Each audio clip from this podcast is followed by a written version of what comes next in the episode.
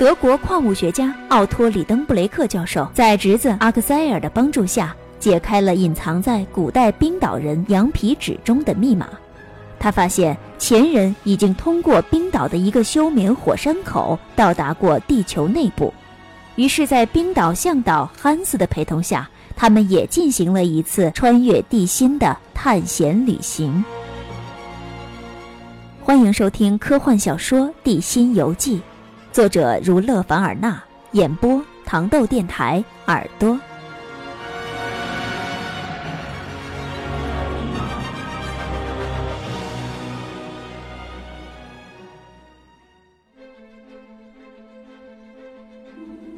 叔侄俩针对萨克勒塞姆的羊皮纸上的密码的真实性进行了激烈的讨论。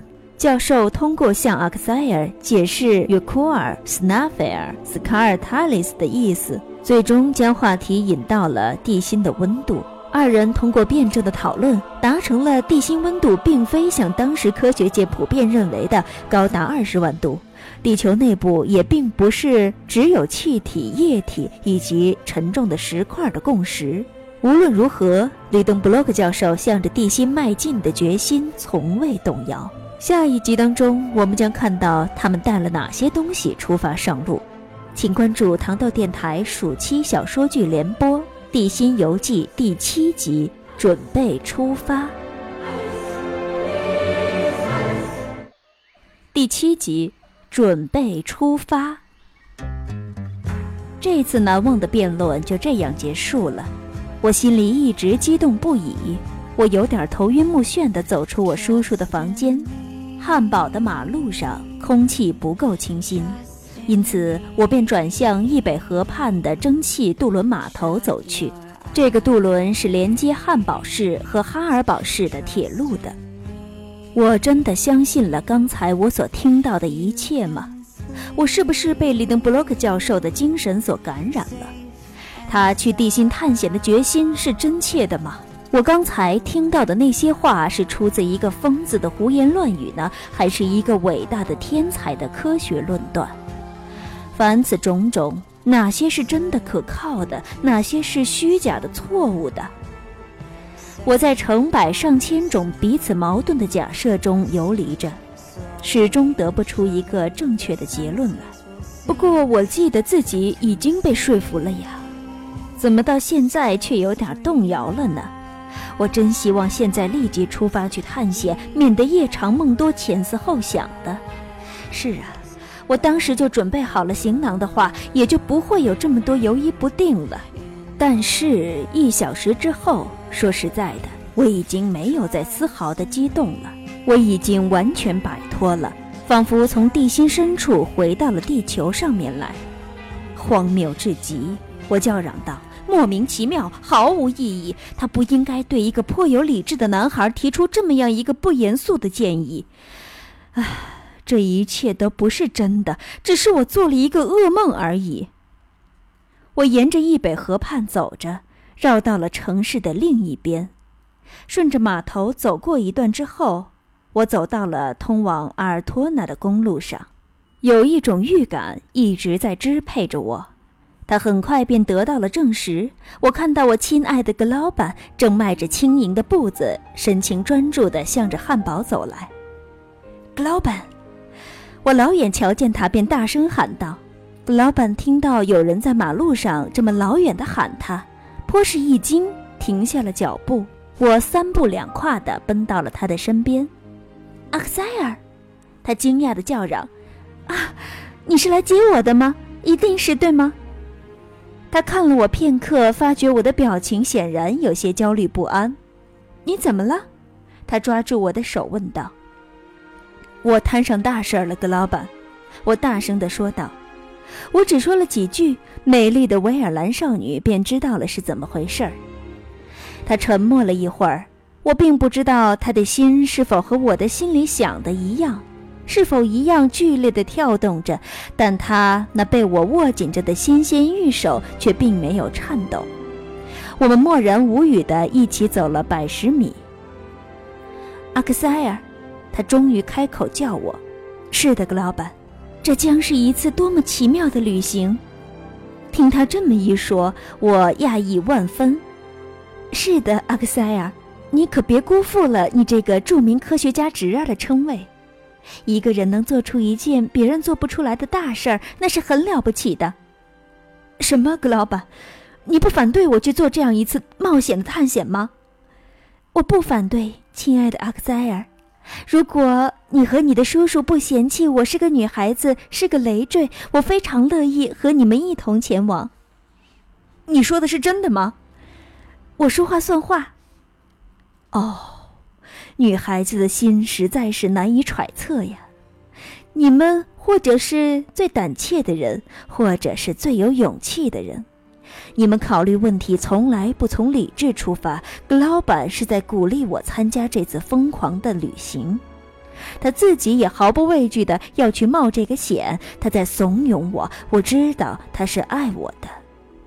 我有些惶恐，也有些惭愧。好吧，格老板，我看看你明天是不是还会这么说。我回答他道：“亲爱的阿克塞尔，我明天仍然会同我今天说的一样。”我们俩拉着手，默默地继续往前走。白天的激动已经使我十分的疲惫了。反正我在寻思，离七月份还早呢。这期间也会出现很多意外情况，叔叔说不定就会打消他去地心探险的疯狂念头了。如果你喜欢《地心游记》，你可以订阅《棉花糖与巧克力豆地心游记》的专辑。听完之后，不要忘记打赏哦，对精彩的故事以资鼓励。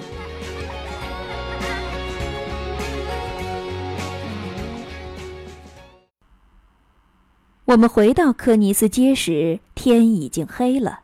我以为屋里会寂静一片，叔叔会像平时那样早早的就上床就寝了，只有马尔塔会在餐厅里收拾一番后就要去休息了。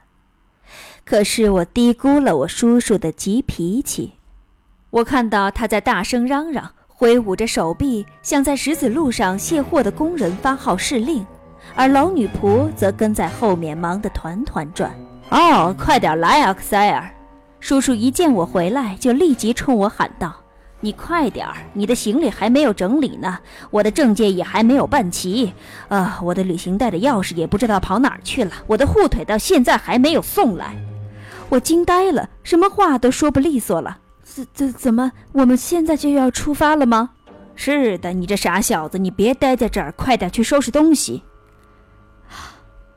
我们这就要走了吗？我有气无力的又重复了一遍。是的，后天早晨出发。我再也听不下去了，赶忙逃到了我的小屋里去。毋庸置疑，我叔叔是利用下午的时间购置了这次地心探险的一应物品。石子路上堆放了绳梯、阶梯、火把、水壶、铁钩、铁棒、十字镐，至少可以装备十个人。我艰难地熬过了一个可怕的夜晚。第二天，我早早的就被叫醒了。我本打算不理会，不去开房门的。可是敲门的却是那声“我亲爱的阿克塞尔”，这让我丧失了所有抵抗的能力。我打开房门走了出来，我怀着一丝希望，盼望着个老板见到我一脸憔悴苍白，以及因为失眠而双眼发红，有些心有不忍而改变初衷。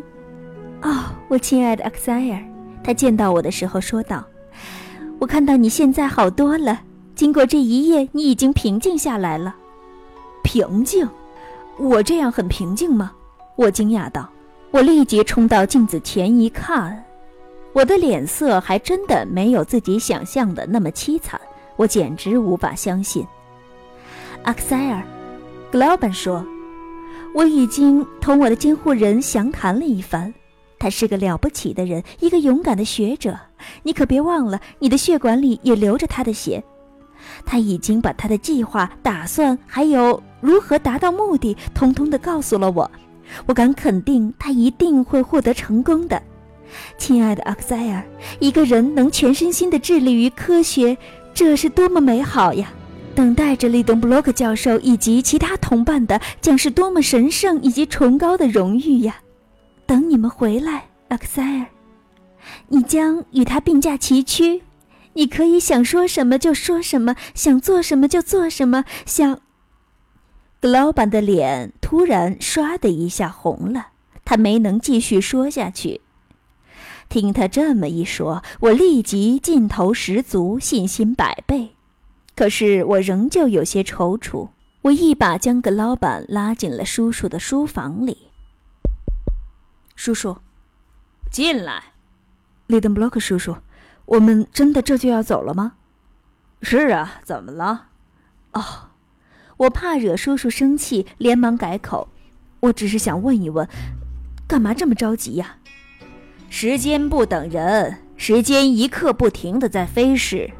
可今天才五月二十六号呀，我们得等到六月底。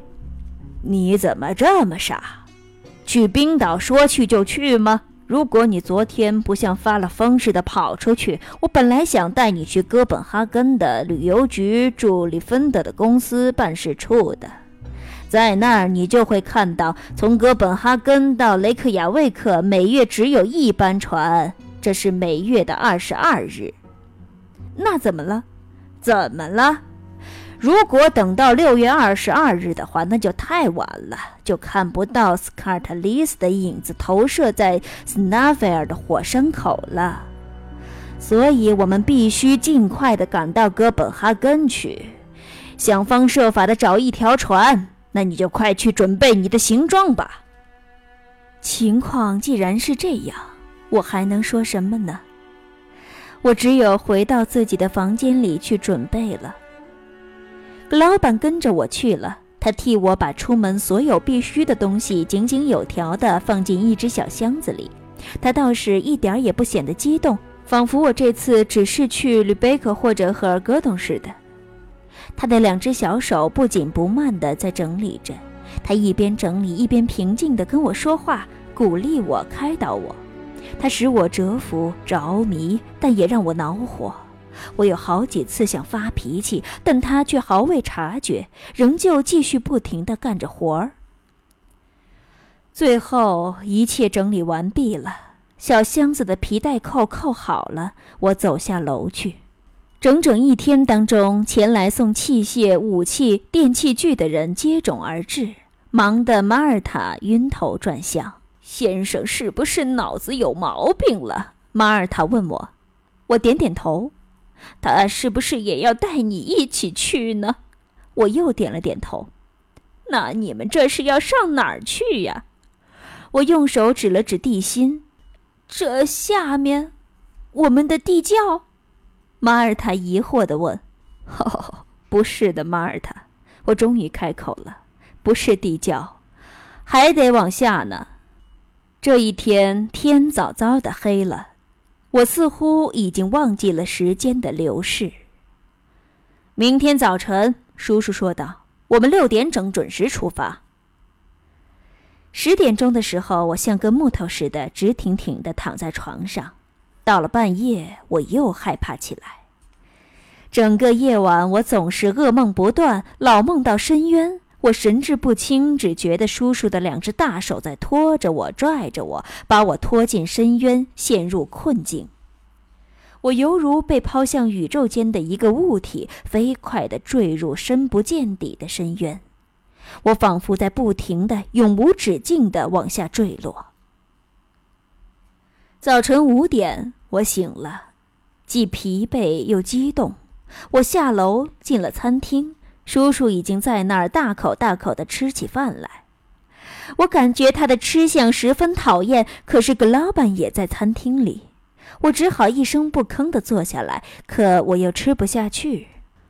五点三十分的时候，外面的路上已经传来了车轮声，一辆马车来接我们去阿尔托纳的火车站。不一会儿，马车上便堆满了叔叔的行李物品。呃，你的行李呢？叔叔问我。准备好了，我无精打采的回答。那还不快点拿下来，否则你会让我们赶不上火车的。看来是没法再赖着不走了。我上楼，来到自己的小房间，把小箱子从楼梯上出溜下来，我自己则慢慢的跟在后面。叔叔郑重其事地把房子的管理大权交给了格老板。美丽的维尔兰少女依旧与平时一样平静。她吻了一下自己的监护人，可当她转而将她甜蜜的嘴唇轻轻地亲吻我的面颊的时候，她忍不住掉下了眼泪。格劳班，我轻唤了他一声：“去吧，亲爱的阿克塞尔。”他温情地说：“你现在离别的是你未来的妻子。”等你归来的时候，见到的将是你亲爱的妻子。我们俩紧紧的相拥在一起，不一会儿，我便上了马车。女仆马尔塔和我的未婚妻格劳班站在大门口，挥手向我们告别。随即，马车夫一声口哨，两匹快马飞奔起来，直奔阿尔托纳火车站。得到了恋人格劳班的鼓励，阿克塞尔勇气倍增。但对这次地心形成的未知，也不免让他反复地陷入犹豫与恐惧当中。